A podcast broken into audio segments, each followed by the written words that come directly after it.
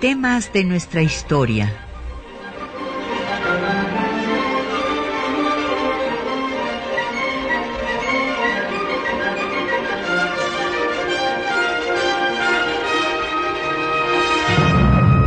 Un espacio que difunde el conocimiento del pasado para comprender nuestro presente.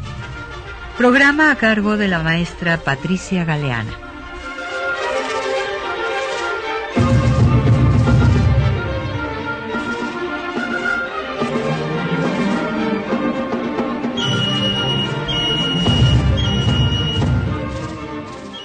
Bienvenidos a temas de nuestra historia.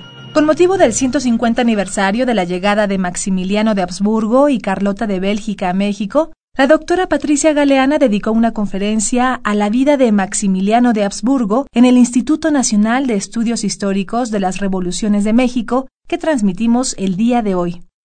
Como cada viernes en temas de nuestra historia tenemos libros para nuestros radioescuchas relacionados con el tema a tratar. En esta ocasión se trata de la definición del Estado mexicano, coordinado por la doctora Patricia Galeana y editado por el Archivo General de la Nación. Llámenos, háganos llegar sus preguntas y comentarios a los teléfonos 55 36 89 89 con cuatro líneas al 01800 505 26 88 desde el interior del país sin costo. Deje un mensaje en el correo de voz al 55 23 32 81 al correo electrónico temas de nuestra historia arroba yahoo.com.mx. También puede comunicarse con nosotros vía Twitter en arroba temas historia o por Facebook diagonal temas de nuestra historia UNAM. Escuchemos a la doctora Patricia Galeana. Este año eh, se cumple el sesquicentenario de la llegada de Maximiliano a México. Por eso vamos a dedicar el presente programa a hablar de este personaje que eh, muestra eh, la importancia que tuvo el proyecto monárquico en México y por lo tanto para estudiar en nuestra historia no podemos extirpar a personajes ni a procesos. Para entender la importancia que tuvo el triunfo de la República, tenemos que comprender la importancia que tuvo la monarquía en México.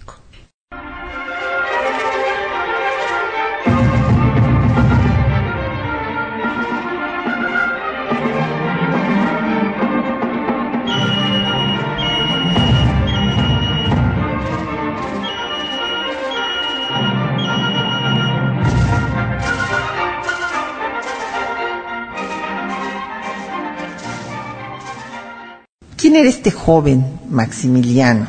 Bueno, pues vamos a darles datos. Es un personaje, pues realmente de obra de teatro. Por eso se han escrito de todo tipo de textos, pero sobre todo es un, es un personaje que finalmente es de, de tragedia, es un personaje dramático, pero romántico, muy atractivo para la literatura. Y era un hombre, él mismo, un, un soñador un soñador, un romántico de la política, que tenía un carácter totalmente distinto al de su hermano Francisco José. Era un joven que había sido formado por el mismo maestro. Había sido formado por Enrique de Bombeles, que era un eh, hombre de ideas más bien liberales. Sin embargo, bueno, pues Francisco José salió un autócrata y Maximiliano aspiraba a ser un demócrata. Entonces, este personaje, bueno, pues no tenía mucho en común con su hermano, era un hombre que soñaba con ser un marino. Este era su ideal, quería ser un marino. Y ya que él eh, finalmente lo fue, fue el comandante, primero contraalmirante de la flota imperial y después el comandante de la Marina austriaca, la reorganizó, le gustaba estar navegando, planeó un viaje para darle la vuelta al mundo en el Novara, que fue un barco que estuvo ligado a su vida desde el momento que dirigió a la flota real austríaca hasta su regreso ya como cadáver a Europa. Inclusive eh, cuando uno visita Miramar, pues uno eh, lo entiende porque va a decorar el palacio como si fuera un barco, con, con los muebles al estilo del Novara. Y cuando uno se para en, el, en la pequeña, pues no podríamos decir que es terraza, porque es pequeñísimo, solamente cabe una persona. Es como la proa de un barco. Y las olas le rompen a uno abajo de los pies y se siente uno transportado navegando. Él mismo diseñó su castillo. Era todo un artista. Si van a las, sobre todo a los museos de Viena, muchas de las obras más valiosas que tienen en esos museos, no estoy hablando del penacho de Moctezuma, pero otras, las llevó Maximiliano de todos sus viajes. Hizo muchos viajes. Seguramente eh, conocen la historia romántica de que conoció a la hija del rey de Brasil, Amalia, se enamoró de ella, se iban a casar, pero ella muere de tuberculosis. Y bueno, después, en 57, se casa con Carlota. Aquí hay toda serie de disquisiciones, quienes eh, afirman que se casó con ella porque, tenía mucho dinero, Carlota, dinero que después le quita a su hermano, y muere recluida en Buhaut, si lo decimos en flamenco, o Bouchou, si lo queremos pronunciar en francés. Pero el hecho es que si nosotros leemos las cartas entre los dos que ha publicado nuestro amigo y colega Conrad Ratz, podremos ver que tenían una relación de verdadero amor. Son unas cartas hermosísimas, a mí se las recomiendo que las lean. Se ha dicho que Maximiliano tenía otras muchas relaciones, puede ser, que si Carlota también, ese tipo de historias no nos interesa. En última instancia, lo que podemos ver a lo largo de su correspondencia es una gran amistad entre los dos, que después de todo es el amor más importante, el amor de la amistad. Y eso es lo que había entre ellos. Maximiliano va a tener en su suegro, Leopoldo de Bélgica, a un gran asesor, un asesor que va a ser de ideas liberales. Hay que recordar que Leopoldo de Bélgica inclusive era protestante. Entonces esto es muy importante para que entendamos el liberalismo de Maximiliano. Maximiliano había estado también formado, además de Bombeles, por un maestro, Joseph Rauscher, que era un protestante liberal. Y Maximiliano se sentía profundamente orgulloso de su abuelo, José II de Austria, que había sido el que había controlado a la iglesia austriaca. Entonces, como ven, era un hombre romántico, pero de ideas liberales. Cuando eh, le dan eh, la encomienda de gobernar a las provincias lombardo-venecianas, las provincias que dominaba Austria en Italia, pues le toca un momento dificilísimo, porque los austriacos habían reprimido fuertemente los intentos de unidad de los italianos y Maximiliano pretende, obviamente va con Carlota, llegan a Milán y hay una recepción fríísima en Milán y entonces él quiere establecer una política liberal para congraciarse con los italianos. Pero esto choca totalmente con los militares austriacos, que inmediatamente lo reportan a Francisco José. Viene la guerra del Piamonte, en la que desde luego interviene Napoleón apoyando a los italianos en contra de los austriacos, y Maximiliano es defenestrado, como gobernador y mandado literalmente a la banca al castillo de Miramar, viendo al Adriático pero sin ninguna función relevante dentro del imperio austriaco. En ese escenario es cuando le eh, llega el primer eh, escarceo de si él aceptaría la corona de México. Se le ofrecen otras coronas, se le ofrece la de Grecia, por ejemplo, y la rechaza. Y es terrible lo que dice de los griegos. Dice que los griegos de su época no tienen nada que ver con sus antecesores, con sus antepasados de la Grecia de Pericles, y que es un pueblo decadente y que él no lo va a gobernar. Pero el tema de México le atrae. Sin embargo, Napoleón había dicho que había que esperar el momento propicio para intervenir. ¿Y cuál era el momento propicio? Pues el momento en que Estados Unidos no pudiera involucrarse en el asunto. Y esto va a suceder a partir del estallido de la guerra de secesión en Estados Unidos en abril de 1861. Entonces, ya Napoleón va a organizar todas las cosas, primero toda esta, eh, pues, como mascarada que organiza en la Convención de Londres para eh, que vengan también los ingleses y los españoles, pero él ya tiene su proyecto. Esto es nada más para envolverlo y que no sea tan ostensible, que no haya oposición hasta que él ya pueda estar en terreno firme. Sabemos que el primer intento de toma de Puebla no se realiza.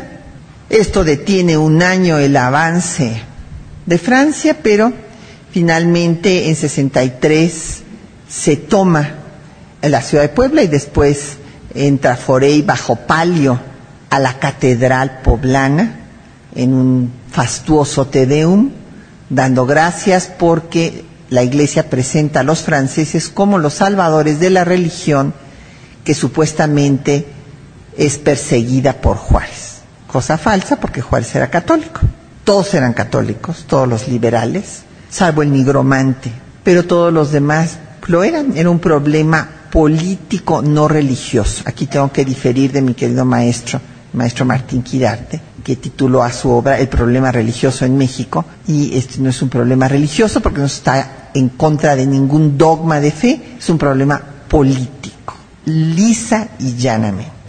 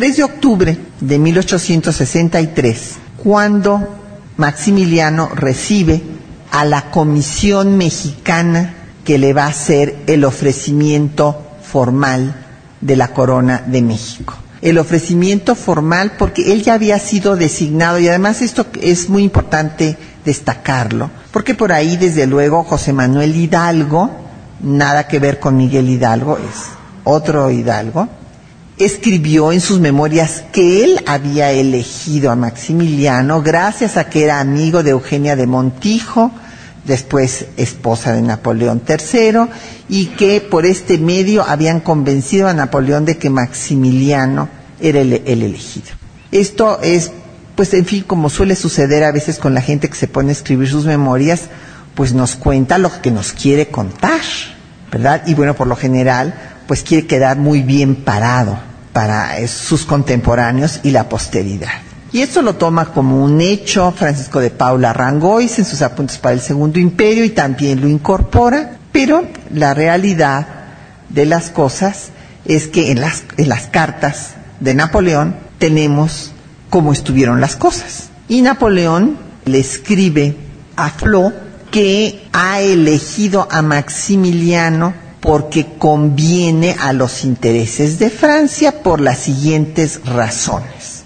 Uno, es un hermano incómodo, es el hermano incómodo de Francisco José, y entonces, bueno, pues es bueno invitarlo a que presida este trono subsidiario de Francia, porque así se va a destensar la relación entre los dos imperios, el austriaco y el francés, porque acababan de estar, así lo escribe en su carta, por la guerra reciente en la que nos hemos involucrado. Entonces con esto se distensa, eh, se quita la tensión, pero además él ya había conocido a Maximiliano cuando lo había enviado, les referí, cuando lo había enviado su hermano a ver precisamente el tema de Italia, que su diagnóstico fue totalmente equivocado. Entonces lo había medido y le había parecido un hombre dúctil. Entonces, pues era el ideal. Y por eso decidió, eh, no iba a hacerle caso, imagínense ustedes, ni a Eugenia de Montijo, su esposa, ni al señor Hidalgo, iba a ser el que decidiera una empresa en la que él era el que iba a poner las tropas y el dinero. Y era su proyecto para ponerle un dique a Estados Unidos. Era un proyecto importante, era parte de su proyecto global. Hay que recordar que Napoleón III, y hay toda una organización para reivindicar su nombre en Francia, porque Napoleón III eh, fue tildado por Víctor Hugo de Napoleón el Pequeño, cosa que le molestaba terriblemente y se empeñó a lo largo de su vida en demostrar que no era el pequeño y que podía ser tan grande como su tío llevó a los ejércitos de Francia a todos los continentes. Es cuando consolidan el dominio en Argelia, es cuando llegan hasta Indochina, pero lo que él escribió que iba a ser la página más gloriosa de su reinado era el imperio en México. Y Maximiliano le pareció la gente adecuada porque además tenía ideas liberales, como él. Napoleón III era un autócrata, pero un autócrata liberal igual que lo había sido su tío. Entonces, eh, Maximiliano en ese momento ya tuvo el ofrecimiento formal, pero titubeó porque resulta que Francisco José, cuando ya vio que era un hecho, le dijo así, muy bien, te vas, pero tienes que renunciar a los derechos eventuales al trono de Austria. No solamente tus derechos, sino para toda tu posible descendencia. Entonces esto sí hace dudar a Maximiliano, titubea, pero entre Napoleón III y Carlota lo obligan a que cumpla su compromiso y que acepte la corona de México. Entonces él como liberal y demócrata que quería ser, aspiró a hacerlo, pues lo que pidió a la comisión encabezada por Gutiérrez de Estrada, en la cual iba el brazo derecho de Pelagio Antonio de la Bastida y Dávalos, que era el padre Francisco Miranda, pues les dice, y esto lo dice en su discurso, de aceptación del trono, que aceptará el trono para establecer instituciones sabiamente liberales. Textualmente se los dice. El único que se da cuenta de que se equivocaron. Pues sí, se equivocaron porque siendo conservadores, se pusieron en manos de Napoleón III, que era liberal, un orgulloso descendiente de los Bonaparte revolucionarios, y ellos a su vez escogieron a un Maximiliano que también era liberal. Entonces esto este, da una contradicción de origen que lleva pues a que se debilite el imperio muy rápidamente. Lo de las actas de adhesión, desde luego, era imposible de recogerlas, porque eso es lo que pide, que el pueblo de México se manifieste y diga que lo quiere como su gobernante, pero pues los conservadores acá se, la, se organizan y le mandan unas grandes listas en las cuales se incluyen a personas muertas. ¿Por qué? Porque pues no había forma, estaban en la guerra civil, o sea, no había forma de hacer un plebiscito en ese momento. Pero bueno, para darle gusto a Maximiliano y que él se quedara tranquilo con su conciencia, se le lleva las actas de adhesión. Ciertamente hay un gran diplomático republicano, José de Jesús Terán, que va a ver a Maximiliano en nombre de la República y le dice que lo están engañando, que los mexicanos no quieren que venga, que hay un gobierno legal y legítimamente establecido que es una república y que va a cometer un grave error. Pero ahí ya Maximiliano ya se había enamorado de la idea y no le hace caso. Además tenía muchas presiones ya con Napoleón, con Carlota que estaba entusiasmadísima, en fin, imposible ya parar el asunto. Además, él considera, porque uno de sus autores predilectos es el socialista utópico Leopoldo von Stein. Este socialista austriaco señalaba que los gobernantes deben de estar por encima de todas las ideologías y de todas las facciones. Entonces, Maximiliano quería poner esto en práctica y va a seguir en su gobierno tres etapas. Primero, una etapa conciliadora con los diferentes grupos, después una etapa liberal radical y finalmente va a claudicar de su política liberal. Su proyecto era unir la idea de monarquía y liberalismo contra todo lo que había sido la tradición histórica en esas décadas en México que los que eran partidarios de la monarquía eran mayoritariamente conservadores. Entonces, su intención es unir la idea de imperio y de reforma. Y él quería ser, creo que esto lo describe de la mejor manera, quería ser el nuevo Quetzalcoatl que salvara a México. Él consideraba, decía, bueno, pues aquí estos grupos tienen ya están desangrando una guerra civil, pero yo voy a llegar y los voy a unir a todos. Esta es realmente su idea. Y lo primero que hace es tratar, eso sí con cierta ingenuidad, de independizarse nada menos que de su patrocinador, de Napoleón III. Imagínense ustedes qué cosa tan difícil él le estaba dando el dinero, el ejército, todo. Y Napoleón le dice que no vaya a ver al Papa, que no vaya a ver a Pío IX, porque Pío IX lo va a tratar de obligar a comprometer una política conservadora. Y él, obviamente, antes de venir había firmado cuando antes de su aceptación, ya el 10 de abril, que es la aceptación formal al trono, firma los tratados de Miramar, en los cuales se compromete a que el imperio mexicano va a pagar por cada hombre que Francia ponga en este territorio y además en los tratados secretos se compromete a seguir una política liberal. Aquí no había ningún desdoro en hacerlo porque él era liberal. Entonces no tenía ningún problema en comprometerse a seguir una política liberal.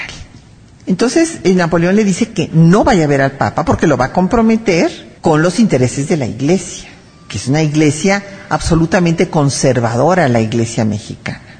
Ante esto, Maximiliano, que tenía la información de el conflicto que ya se había suscitado, primero entre Forey, el que toma Puebla y llega a la Ciudad de México, con el obispo Ormaechea en el gobierno provisional que había establecido la intervención francesa, y después se da otro conflicto mortal entre Bacén, el comandante de las tropas que sustituye a Forey, y Pelagio Antonio Labastide y Dávalos. Entonces, a Maximiliano le llega toda esa información y considera que es indispensable ir a ver al Papa para tranquilizar aquí los ánimos. Entonces, desobedece la recomendación de su patrocinador, va a ver al Papa. El Papa, desde luego, le dice que como príncipe católico tiene la obligación de acatar la autoridad de la Iglesia. Él no dice si, ni sí ni no. Vamos a escuchar ahora un fragmento de Quiero morir en la altura, del musical histórico Maximiliano, El sueño de una corona, de Konrad Ratz y Wolfgang Ratz. Yo solo quiero entregar mi vida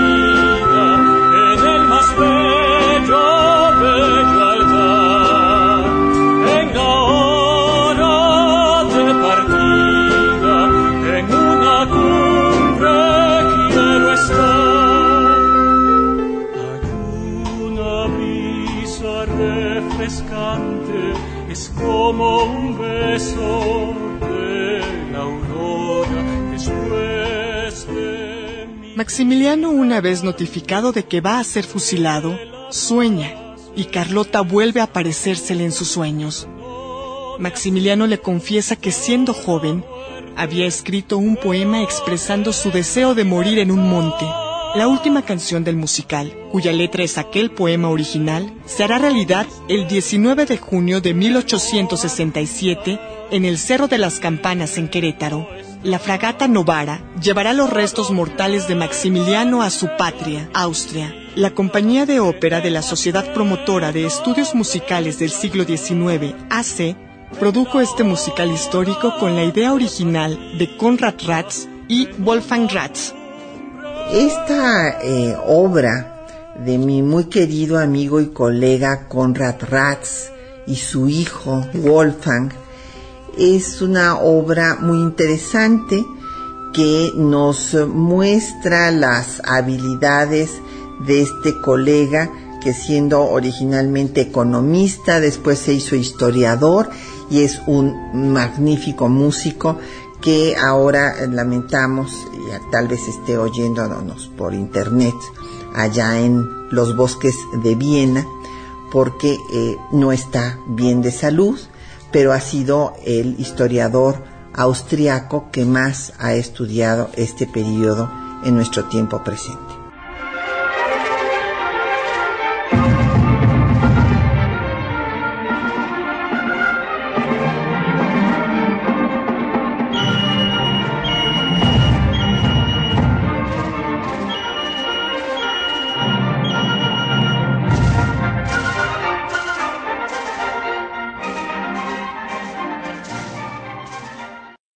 Ya cumplió con el protocolo, se viene a México y lo primero que va a hacer en el eh, viaje de venida es organizar el protocolo de su corte. Esto ha sido muy criticado por algunos historiadores que no se dan cuenta que el poder necesita vestirse y que el protocolo era fundamental. Entonces hace el protocolo y después invita, otra cosa que hace en primer lugar es invitar a Juárez a gobernar juntos. Él pretendía que Juárez volviera a ser presidente de la Suprema Corte de Justicia de la Nación y que, bueno, pues así uniría a los que en ese momento estaban en pugna, porque le pensaba, bueno, los conservadores y la iglesia ya los tengo, esos tienen que estar conmigo, porque ellos fueron los que me trajeron. Entonces a los que me tengo que conquistar es a los liberales republicanos. Desde luego, Juárez ni le contesta y va después a incorporar en su gabinete a puros liberales moderados, que fueron los que sí aceptaron la invitación de gobernar con él. El único conservador que va a poner va a ser a Velázquez de León. Todos los demás van a ser liberales, incluido José Fernando Ramírez, que se había rehusado a adornar su casa el día de la entrada absolutamente apoteótica que hace Maximiliano en la Ciudad de México. Las descripciones de los cronistas que dan cuenta de ello, algunos señalan que la recepción que se le hizo a Maximiliano en la Ciudad de México, no en Veracruz, que fue muy fría, pero acuérdense que Veracruz, bueno, pues había un reducto liberal, había estado ahí la República. En ese momento se encontraba allá, eh, rumbo al norte del país, pero en la Ciudad de México echan la casa por la ventana. Repito, hay quienes dicen que la recepción a Maximiliano fue más importante que, la, que la que se le dio a Iturbide en la consumación de la independencia. Los balcones se llegaron a alquilar en 500 pesos de aquella época para ver al emperador y a su esposa. Déjenme decirles que Maximiliano fue el primero que utilizó la fotografía como forma de publicidad. Antes de llegar, mandaron las imágenes, se, se repartía. Entonces, claro, todo el mundo quería ver a estos jóvenes, pues Maximiliano tenía 33 años, Carlota 24, a estos jóvenes que eran como de un cuento de hadas. Por eso al último libro que publiqué sobre este tema le puse la fascinación por el imperio. Porque había una fascinación por el imperio. Y bueno, ustedes imagínense esa entrada y repiques de campanas por todas partes, arcos triunfales, bueno, no, era verdaderamente la euforia. Y Maximiliano, pues pasa de su política conciliadora a la política liberal con el desencanto de todos los conservadores que le habían traído y de la jerarquía eclesiástica que era la que le había apoyado. En primer lugar, considera que como príncipe católico que es, tiene que ejercer el patronato. El patronato que ejercieron los reyes de España. Y entonces viene otra vez la discusión que ya se había dado con los gobiernos republicanos de México de si el patronato era un derecho o una concesión. Desde luego Maximiliano consideraba que era un derecho, que además él iba a declarar a su imperio como un imperio católico, como era la religión de su imperio, pero, pero, con libertad de cultos al mismo tiempo. Entonces se dan cuenta es la idea de la monarquía, pero desde una perspectiva de un católico liberal. Y justamente la Iglesia había apoyado a la intervención francesa y al Segundo Imperio por dos razones muy concretas para que se derogaran todas las leyes de reforma, para que se estableciera la intolerancia religiosa, para que no se le quitaran sus fueros a la Iglesia y para que se le regresaran todos sus bienes. Y he aquí que Maximiliano empieza con las disputas ya no ni siquiera con los jerarcas de la Iglesia Católica, sino con el representante del Papa en persona, con Monseñor Meglia, obispo de Damasco, terriblemente conservador, que viene y entonces ya Maximiliano le presenta su proyecto de concordato, en donde él está ejerciendo el patronato y va a negociar qué fueros o no fueros se le va a dar a la iglesia. Pero antes de esto, ha ratificado, igual que lo hicieron los franceses, la nacionalización de los bienes de la iglesia. Y declara que no se va a molestar a los adjudicatarios de los bienes nacionalizados. Esto es verdaderamente un balde de agua fría, bueno, peor que eso, para la jerarquía eclesiástica porque entonces confirman lo que ya había, se había dado cuenta Francisco Javier Miranda en el discurso de aceptación al trono, que habían puesto literalmente a la iglesia en manos de Lutero. Y en efecto, cuando Maximiliano entra en estas vencidas con Meglia, pues finalmente Meglia se va, y entonces pues él manda inmediatamente a una serie de representantes para que informen al Papa, porque considera que lo que pasa es que Meglia es muy conservador, pero tiene que, en esto Maximiliano quería ver la realidad, o sea, el que era, eh, eh, Meglia traía las la líneas de Pío IX. Y Pío IX, pues es el papa más conservador que tuvo la iglesia en el siglo XIX. A él se debe nada menos que el establecimiento del dogma de la infalibilidad pontificia. O sea que cuando el Papa habla ex oficio, es dogma de fe. Esto lo inventó Pío IX. Entonces dense cuenta que pues Maximiliano ahí no estaba viendo la realidad, así como no supo ver dentro de su romanticismo que Napoleón lo estaba embaucando y que sí iba a intervenir en Italia, tampoco supo ver que Pío IX no iba a ceder. Los cálculos que se hacía Maximiliano es que Pío IX iba a tener que ceder, porque de hecho dependía del ejército francés, ya que los italianos habían ya tomado la península y lo tenían prácticamente pues en calidad de prisionero o supuestamente lo estaban protegiendo, pero estaba en manos de Napoleón.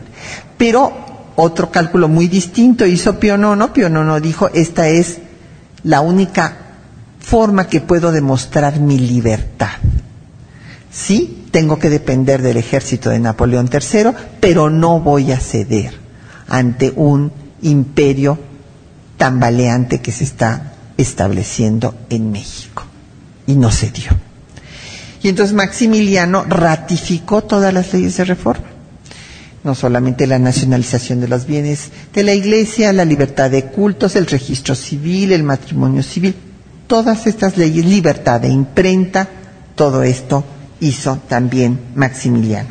Cerró, a él le tocó cerrar finalmente a la Universidad Pontificia, como lo habían hecho en 33 y en 59. Pero pasa que Maximiliano va a ser abandonado por su patrocinador. ¿Por qué? Por un detalle fundamental. Los tiempos se le fueron a Napoleón porque no lograron acabar con la resistencia republicana y acabó la guerra de secesión en 1865. Y entonces, pues cambia el escenario y viene, pues, eh, la, por otra parte, el crecimiento de Prusia, la amenaza del poder prusiano al poder francés en Europa, ya se vislumbra una guerra, y en esas condiciones va a retirar a su ejército.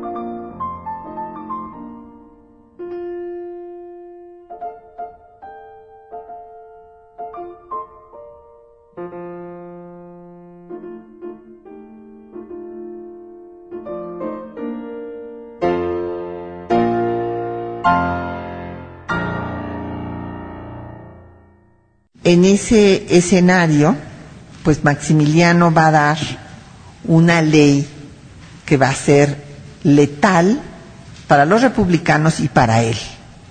La ley del 3 de octubre, justo el mismo día que le habían ofrecido el trono, nada más que de 1865, va a dictar la ley por la cual declara a los republicanos como bandidos. Esto, pues, has usado un poco por Bacén, pero hemos llegado a la conclusión en diversas conversaciones entre investigadores con el doctor Ratz en que a lo mejor Maximiliano no fue tan presionado por Bacén, sino que él mismo, pues en un momento de desesperación, dio esta medida draconiana eh, que costó la vida a muchos generales republicanos. ¿En qué se basaba? Se basaba en que le dijeron, ahí sí no podemos, no tenemos documentos para saber si Maximiliano lo creyó o no lo creyó, que Juárez había dejado el territorio nacional, que se había ido a Estados Unidos, y entonces que por lo tanto la causa republicana había desaparecido y ya no tenía razón de ser. Así es que todos los que fueran tomados con armas en la mano serían ejecutados. Esta es la ley, entre otras, la que les va a costar su propia ejecución. En estas condiciones, primero intenta abdicar, no lo hace, hay una versión que no hemos podido comprobar del todo de que recibió un telegrama de su madre Sofía que le decía que prefería un Habsburgo muerto que un Habsburgo derrotado que regresara a Europa. En fin, hay versiones, no tenemos la prueba del documento, pero el hecho es que había mandado ya sus archivos, sus archivos por eso están en Viena, muy bien conservados, a diferencia de lo que tenemos aquí en el Archivo General de la Nación, lamentablemente. Y eh, allá están eh, sus documentos, muchas de sus cosas también las mandó. Por eso es que el arquitecto eh, salvadoreño Rolando Deneke se inventó este, esta tesis de que Maximiliano no había sido ejecutado por Juárez, que porque era masón y que entonces se había ido a vivir a Centroamérica y que había muerto hasta 1916 con el nombre de Justo Armas, porque él había encontrado unos platos que tenían las iniciales de Maximiliano. Bueno, en fin, esto no tiene absolutamente ninguna rasgo de, verdad, es una farsa total. El hecho es que, abandonado por su patrocinador, lo que hace Napoleón, pues es entregarse a los conservadores y los conservadores desde luego no lo dejan abdicar. De 35 votos que tenía la Asamblea de Notables, solamente siete votan por la abdicación, entre ellos desde luego Bacén. La Bastida se abstiene y aquí ya se lava las manos, ya no quiere saber nada del asunto y la mayoría desde luego quieren que se quede, porque bueno, pues si no, ¿con qué causa se van a sobrevivir? Entonces se entrega a los clericales, claudica de su política liberal y se iba a hacer un sínodo, eh, ya entonces tiene como asesor, tuvo varios asesores, primero era Luan, un belga, eh, después un cura este, muy nefasto que fue Fischer el que le recomendó que se hiciera un sínodo para que ese sínodo hiciera el concordato, del que obviamente pues ya iba a ser desde la perspectiva de la jerarquía eclesiástica. En esas condiciones, eh, pues los republicanos se apoderan de todo el país. Finalmente al imperio solamente le quedaba Veracruz, Puebla, la Ciudad de México y Querétaro. Decide ir a resistir en Querétaro. Aquí, eh, bueno, pues fue la versión de, eh, de Miramón, Márquez no estaba de acuerdo, consideraba que deberían de resistir en la Ciudad de México y ahí, bueno, pues es tomado prisionero por los republicanos, le entrega su espada a Mariano Escobedo y va a ser juzgado.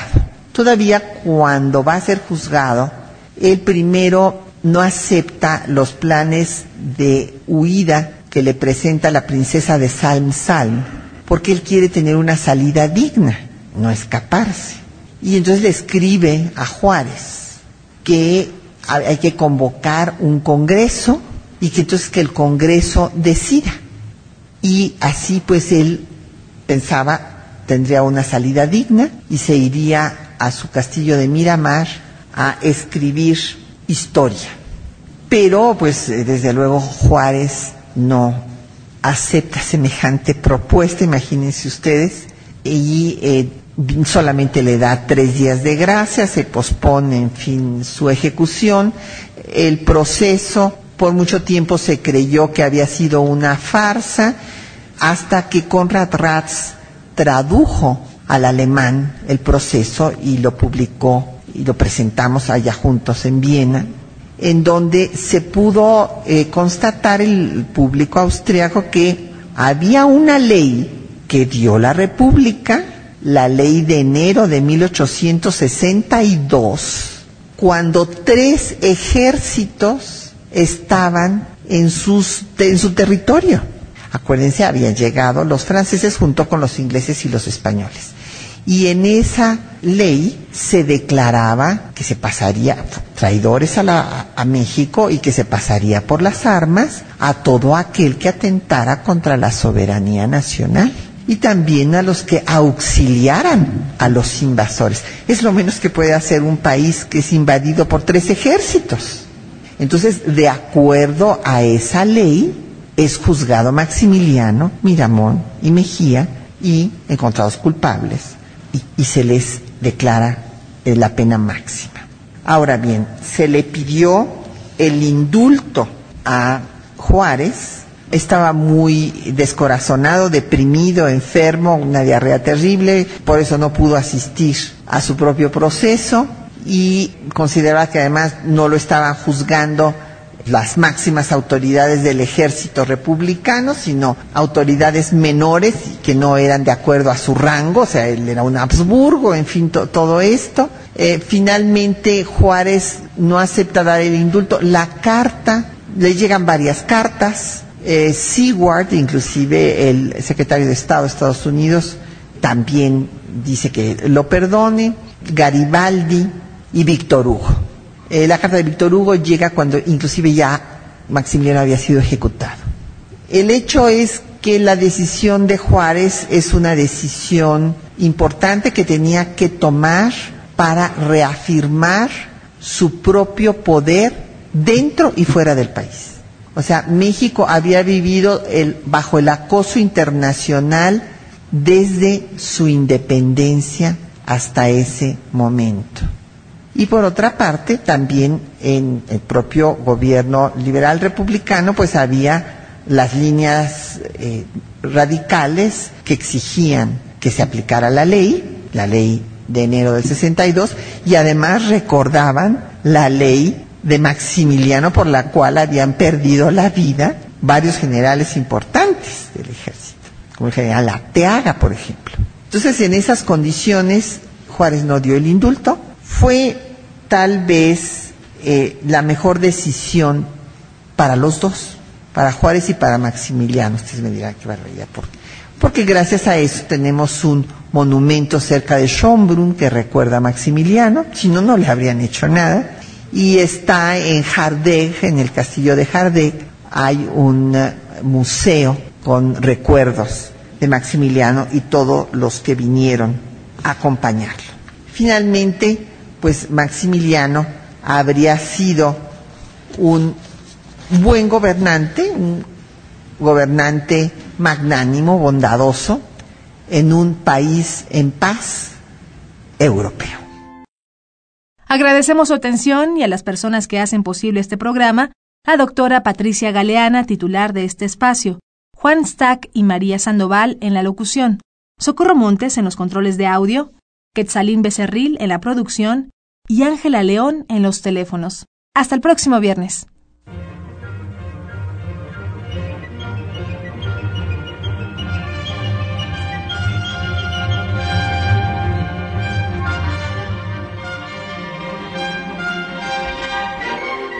Temas de nuestra historia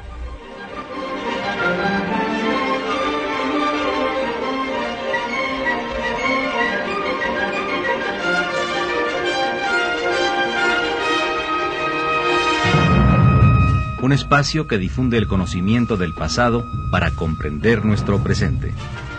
Programa a cargo de la maestra Patricia Galeana.